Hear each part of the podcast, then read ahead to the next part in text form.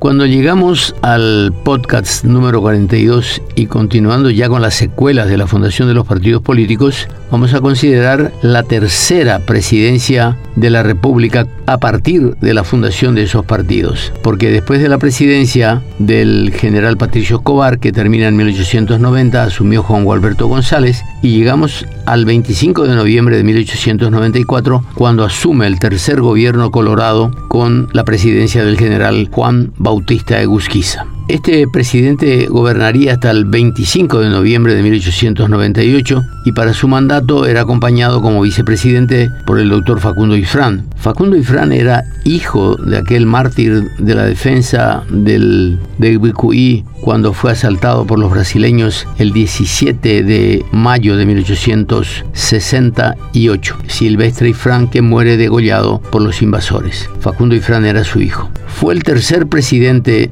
Egusquiza fue el tercer presidente que completó el periodo constitucional para el que fue electo. Los dos que lo precedieron, Caballero y Escobar, también fueron generales como él. El propio presidente dirá de su gobierno en el mensaje al Congreso en la inauguración de las cámaras en abril de 1895, que marcó un periodo de transigencia entre los partidos tras los grandes odios. Pero, ¿quién era el general Egusquiza. Egresó del famoso Colegio Nacional de Buenos Aires, así como lo hicieron Juan Gualberto González y los hermanos Acebal. Durante la guerra combatió en la Legión Paraguaya contra el ejército de López. Apoyó a Caballero en la revolución contra Jovellanos y en 1887 fue firmante del acta fundacional del Partido Colorado. Su gobierno fue de amplias libertades y de participación de los opositores en cargos relevantes. Su influencia dentro del partido fue gravitante hasta 19 1902, momento en que su figura comenzó a declinar tras el golpe que derrocó al presidente Acebal. Durante el gobierno de Egusquiza fue fundado el Instituto Paraguayo, entidad que estaría llamada a cumplir un gran papel de animación en la incipiente vida cultural del país.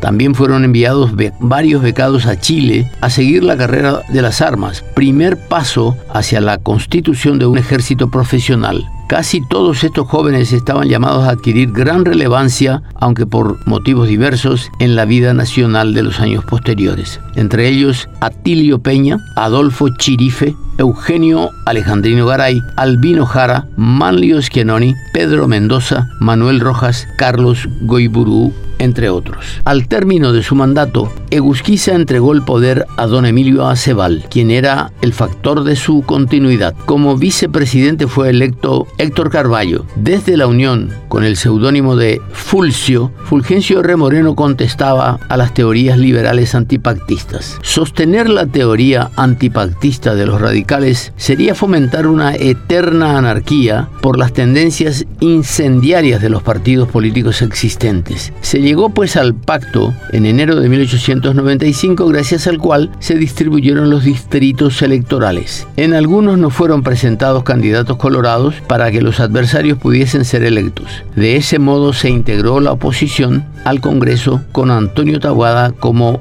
parlamentario por Villarrica, pese a haber sido acusado de participar del golpe del 18 de octubre. También integraba al Congreso el general Bernardino Caballero. Fue este Congreso el que dictó por unanimidad una ley de amnistía por la que todos los emigrados, reos o procesados por causas políticas queden amnistiados desde la promulgación de la presente ley. Esta fue promulgada poco después por el Poder Ejecutivo y de ese modo quedaron zanjados los problemas surgidos a raíz del golpe del 18 de octubre de 1891. Nótese que entre los miembros del Parlamento que sancionó dicha ley se encontraba nada menos que Bernardino Caballero, quien debía haber sido capturado o quizá eliminado en aquel suceso. Cuando se aproximaba el fin del mandato del general Egusquiza, comenzaron las negociaciones para que el siguiente gobierno fuese de consenso entre todas las fuerzas políticas. El sector radical del Centro Democrático, que ya era conocido como Partido Liberal, cuestionó acerbamente la iniciativa. Argumentaba que la lucha era la esencia de la democracia y que suprimirla mediante componendas significaría arruinar el civismo. El general Egusquiza fue sucedido en la presidencia por uno de sus amigos políticos, don Emilio Aceval, quien asumió el 25 de agosto, el 25 de noviembre de 1898. No se le conocía actividad política y era más bien conocido por su fortuna personal, como no había tenido vinculación con el partido de gobierno, debió afiliarse previamente. Esta falta de extracción partidaria le ganó de entrada una gran desconfianza dentro del partido. De hecho, su mandato descansaba a la sombra del general Egusquiza.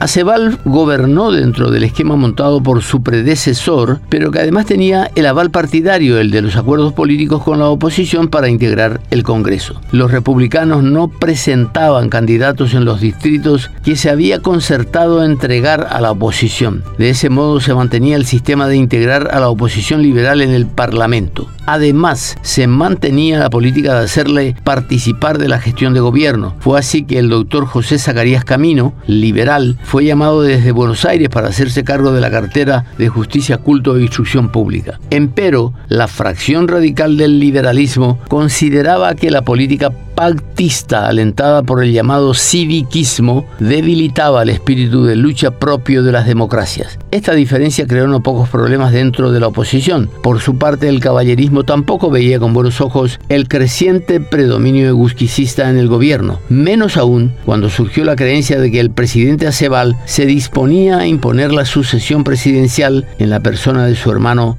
Benjamín, pero este murió en 1901, por lo que el apoyo inicial fue transferido a otro empresario republicano, don Guillermo de los Ríos. Pese a la actitud intransigente del radicalismo, aceptaron cargos en el gobierno Cecilio Báez como embajador en México, Alejandro Audibert como ministro plenipotenciario a la legación ante Argentina y Uruguay y Manuel Gondra con otro cargo diplomático el problema de la sucesión se iba tornando crítico, ya que era evidente que el presidente se disponía a seguir la tradición de imponer la candidatura de quien iba a sustituirlo. La crisis estalló el 8 de enero cuando el presidente Aceval, ante dos vacancias en el gabinete, la del Interior y la de Justicia, Culto e Instrucción Pública, decidió nombrar a Miguel Corbalán y a Francisco C. Chávez. Esta decisión molestó al ministro de Guerra, coronel Juan Antonio Escurra, quien había pedido que se le informase de los candidatos candidatos a ocupar estos cargos. Al no ocurrir tal cosa, expresó su disgusto al presidente quien molesto le pidió la renuncia. Escurra prometió enviarla al día siguiente, pero esa noche, con el pretexto de una cena, atrajo a los comandantes de la artillería e infantería, capitanes Hipólito Núñez y Antonio Almeida, a quienes hizo apresar en el cuartel de la escolta. A la mañana siguiente, el 9 de enero, Escurra invitó al presidente Aceval al mismo cuartel a discutir la situación y también lo redujo a prisión. La policía al mando de Elías García intentó resistir, pero después se integró al movimiento. Se hizo cargo del poder un comité revolucionario constituido por los generales Caballero y Escobar, el coronel Juan Antonio Escurra, Fulgencio Remoreno y Eduardo Fleitas. El general Egusquiza se asiló en la legación argentina y Guillermo de los Ríos en la de Francia. En un manifiesto que apareció ese mismo día, se explicaba que el objetivo del golpe era acabar con un régimen insostenible profundamente viciado por estrechas ambiciones de círculo. Firmaban el documento los generales Caballero y Escobar, ambos eran miembros del Senado, el coronel don Juan Antonio Escurra y los señores Fulgencio Remoreno y Eduardo Fleitas, ya citados, integrantes del Comité Revolucionario. Empero, lo que parecía ser un golpe incruento desembocó de pronto en un episodio luctuoso. Como Aceval se había negado a renunciar, el Comité Revolucionario informó al Congreso su deposición. Se convocó a una sesión extraordinaria que comenzó a las 11 de la mañana, presidida por el vicepresidente de la República, Héctor Carballo, le tocó a don Eduardo Fleitas argumentar a favor del derrocamiento. Con ese motivo se constituyó una comisión para dictaminar sobre la petición. El propio Fleitas integró la comisión junto con Facundo y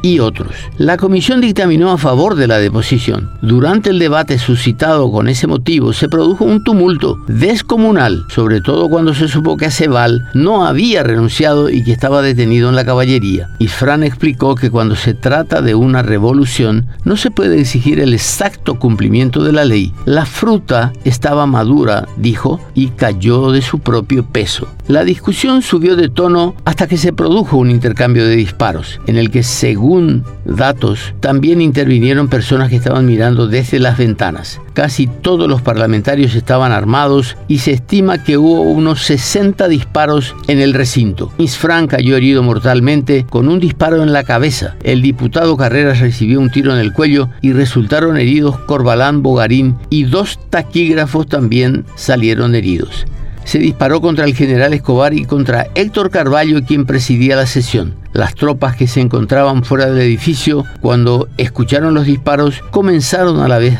a disparar, hecho que acentuó el desorden. Finalmente, el general Caballero tuvo que asumir la presidencia de la sesión y concluirla, aprobándose los hechos consumados.